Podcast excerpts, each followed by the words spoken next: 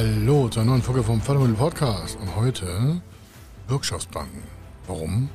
Wenn Ihnen Sicherheiten fehlen und deswegen die Finanzierung scheitern sollte, dann ist das ein probates Mittel und ein super Förderwerkzeug für Ihre Zukunft im Unternehmen. Also Details, wie das funktioniert, was nicht geht und wie hoch die ganzen Summen sind, das schauen wir uns gleich an. Er ist Mr. Fördermittel, Buchautor, Vortragsredner, Moderator seiner eigenen Fernsehsendung zum Thema Fördermittel und Geschäftsführer der Feder Consulting.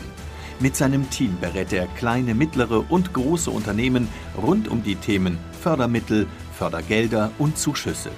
In diesem Podcast bekommen Sie wertvolle und entscheidende Informationen, wenn es um die Themen Investitionen, Innovationen und Wachstum in Unternehmen geht. Über 25 Jahre Erfahrung, mehrfache Auszeichnungen als Fördermittelexperte, mehrere Milliarden Euro betreutes Investitionsvolumen und über 11.000 Unternehmensprojekte. Davon können Sie jetzt profitieren. Hier ist der Fördermittel-Podcast mit Kai Schimmelfeder. An fehlenden Sicherheiten soll keine Finanzierung scheitern. Das hat mal ein Verantwortlicher, der Forschungssprecher der Wirtschaftsbanken in Deutschland gesagt. Warum? Was nützt es, wenn Unternehmen investieren wollen und auch könnten, aber es einfach keine Sicherheit im Unternehmen gibt? Das kann viele Gründe haben. Und deswegen gibt es an verschiedensten Stellen in Deutschland, und zwar 16 Mal, Bürgschaftsbanken. In jedem Bundesland gibt es eine. Und der Vorteil ist, dass die völlig erstmal unabhängig sich quasi Businesspläne angucken, Finanzierungsanfragen gestalten, also in der Beratung, oder auch mal ihren, sagen wir, ihre Expertise dazugeben, wie man die Sicherheit so verwenden kann, dass die Finanzierungsreichweite im Unternehmen auch funktioniert und damit auch natürlich das Risiko bei Banken wiederum reduziert wird. Warum? So eine Bürgschaftsbank sichert einen Kredit ab. Das kann Hausbankkredit sein, das kann Förderkredit sein. Die sichert Kapital von Fremden ab für ihr Unternehmen. Das heißt, Sie haben eine Dreierkonstellation, Sie, eine Hausbank vielleicht oder eine Förderkreditbank und die Bürgschaftsstelle. Der Vorteil ist, als Beispiel, sage ich dir nochmal Details dazu, aber Sie wollen vielleicht 500.000 Euro haben, haben keine Sicherheiten und die Bank sagt, ja, also grundsätzlich würden wir das machen, aber wir brauchen Sicherheiten. Jetzt haben Sie keine Sicherheiten, also nichts Verwertbares an Sicherheiten, dann könnte man eine Bürgschaftsbank dazu holen, das ist der kurze Weg jetzt, die hat vielleicht eine 70, 80-prozentige Bürgschaftsvergabe und bei 500.000 Euro 80 Prozent sind 400.000 Euro. Das heißt, die Bank würde die Bürgschaftsurkunde bekommen, hat also weniger Risiko. Warum? Das Risiko übernimmt jetzt die Bürgschaftsbank. Und das Restrisiko bei Ihrer Bank ist noch 100.000 Euro bei 500, weil das sind 20 Prozent von den 500.000. Also haben Sie einmal 20 Prozent Risiko bei der Bank, 80 bei der Wirtschaftsbank.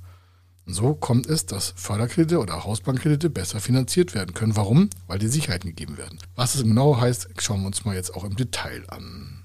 Also Sie merken schon, das ist einfach, also so eine Bürgschaftsbank oder eine Sicherheit oder eine Ausfallbürgschaft oder eine Bürgschaftsurkunde, das hat verschiedene äh, Wortverwendungen, aber die Funktion ist immer die gleiche. Die bietet einfach einen besseren Zugang zu Förderkrediten. Damit können Sie auch den Spielraum erhöhen im Bereich Liquidität und auch bei Investitionen. Warum? Sie können sich Hausbankkredite, Förderkredite nehmen und die mit einer Bürgschaftsbank, sofern die Bürgschaftsbank mitmacht, kombinieren und dann haben Sie einfach eine bessere Finanzierung Unternehmen, weil Sie höhere Sicherheiten mitbringen.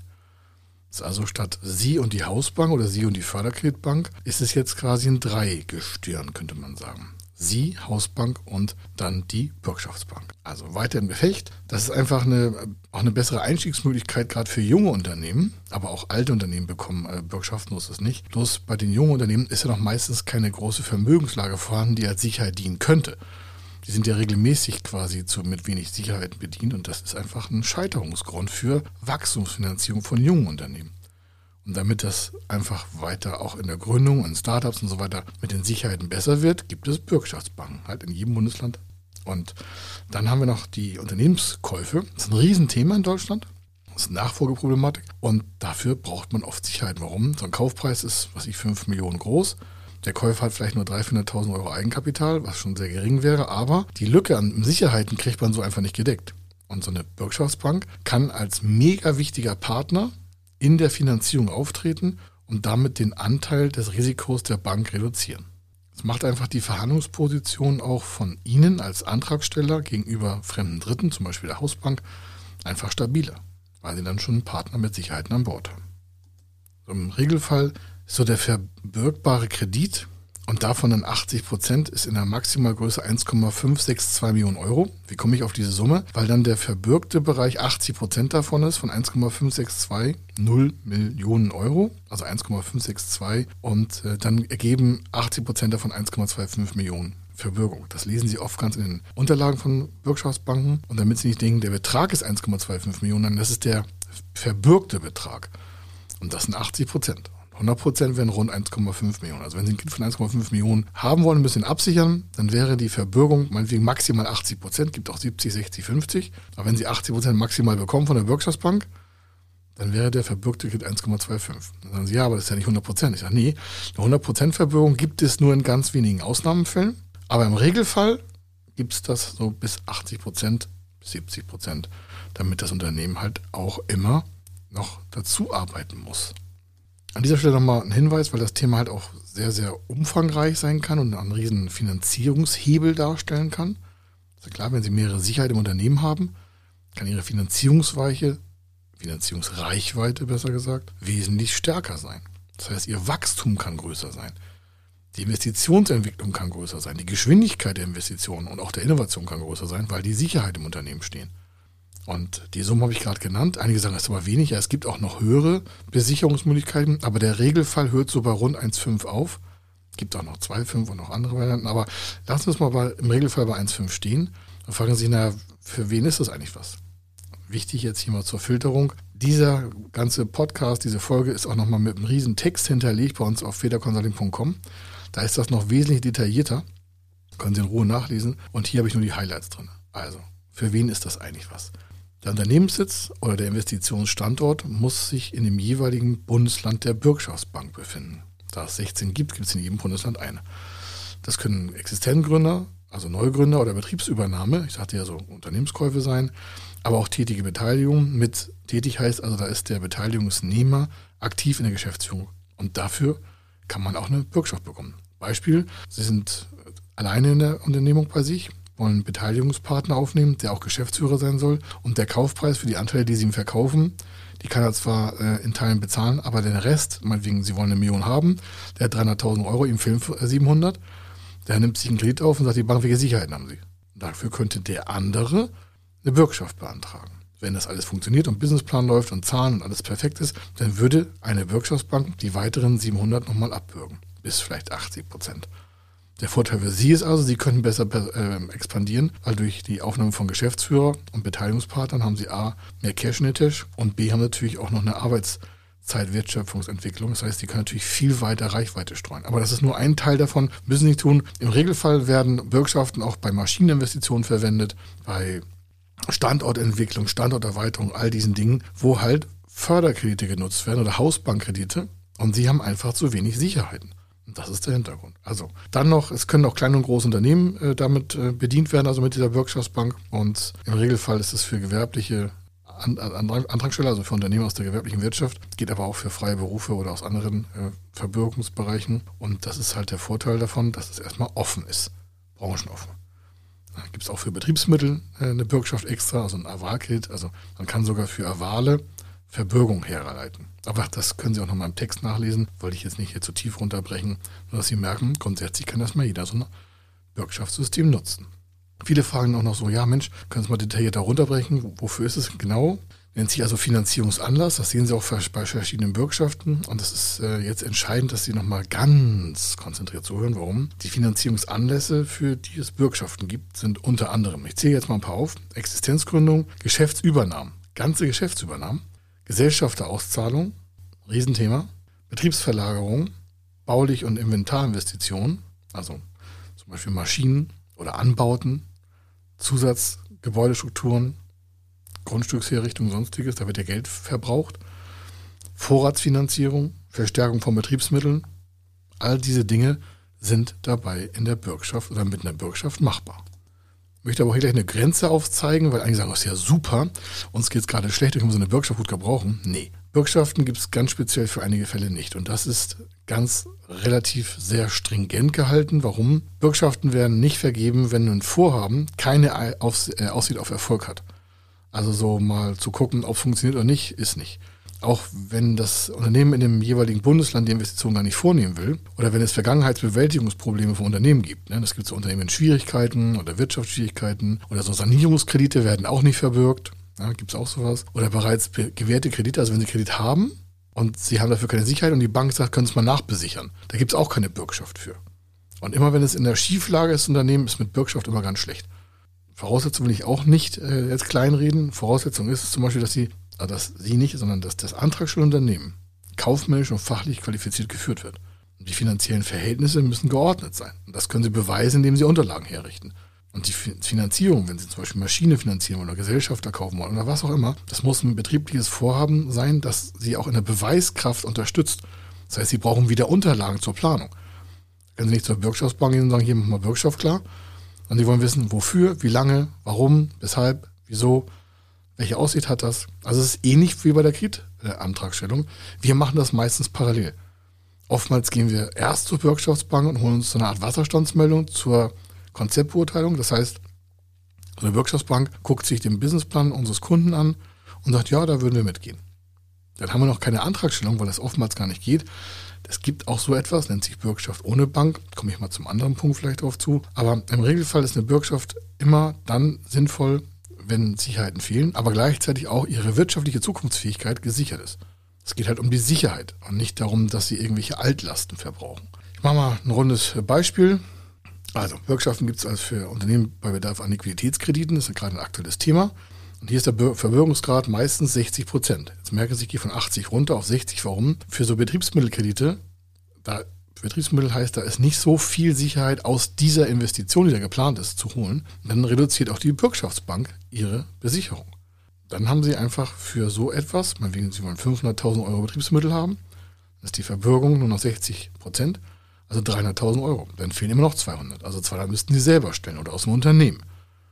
Würden Sie hingegen vielleicht eine Immobilie hochfahren und besichern lassen wollen oder werthaltige Maschinen, kann die Besicherungsmenge auch 80 Prozent sein. Dann haben Sie weniger selber zu besichern. Sie merken also auch, die Bürgschaftsbank ist nicht Lückenbüßer, sondern die guckt sich genau an, was passiert da. Also wie mit Businessplanung, mit Cashflow-Planung, das muss alles vorher geregelt sein. Also im Regelfall, im besten Fall, also wir empfehlen das. Und dann haben Sie so eine Bürgschaft drin. Geprüft wird natürlich auch, nicht nur den Plan, soll das eine volle Existenz sein, gerade bei Gründung. Oder wenn Sie schon ein altes Unternehmen sind, warum haben Sie keine Sicherheiten aufbauen können? Das ist ja auch ein Spiegel auf Ihr Geschäftsmodell. Das müssen Sie jetzt auch nicht äh, negativ sehen, sondern es macht mir gerade auch einen Ansporn zu sagen, okay, wir machen jetzt unsere Planung besser und gehen dann zur Bürgschaftsbank, weil wir dann sagen können, jetzt haben wir das auch anders von dem Geschäftsmodell her, wir haben bessere Liquiditäten, können bessere Sicherheiten aufbauen, aber bis dahin brauchen wir eine Bürgschaftsbank, damit die Förderbank, die Hausbank uns den Kredit für die Betriebsmittel oder für die Investitionskredite gibt. Sie haben also immer eine Bürgschaftsbank als Partner. Die würde auch gerne diese Bürgschaft ausreichen im Regelfall, weil dann die damit auch Geld verdienen kann. Zu dem, was es kostet, komme ich gleich. Und sie merken, Mensch, wenn das alles so toll ist, warum haben die eigentlich keine Werbung im Fernsehen? Gute Frage. Haben die nicht, die haben auch keinen Kontoschalter. Sie müssen halt zur Bürgschaftsbank ihres Landes mal Telefon aufnehmen. Die stehen im Internet, das ist ganz einfach. Bürgschaftsbank Hamburg oder Bürgschaftsbank äh, Berlin. In Hamburg ist das eine Bürgergemeinschaft die haben halt dann einen Titel, weil Hansestadt ist oder in, in München ist es noch anders aufgebaut, in NRW ist es an der NRW-Bank angekoppelt. Verschiedenste Sachen. Warum? Es muss ja auch einer diese Mittel herstellen, damit die Bürgschaftsbank sich selber intern absichern. Das sind meistens dann intern wieder Landesmittel. Denn wenn sie scheitern, dann muss die Bürgschaftsbank auszahlen an die Bank.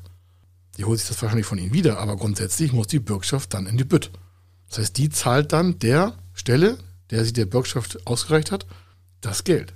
Dann sagen ja, woher kommen die denn an das Geld? Ja, die haben wieder Landesmittel.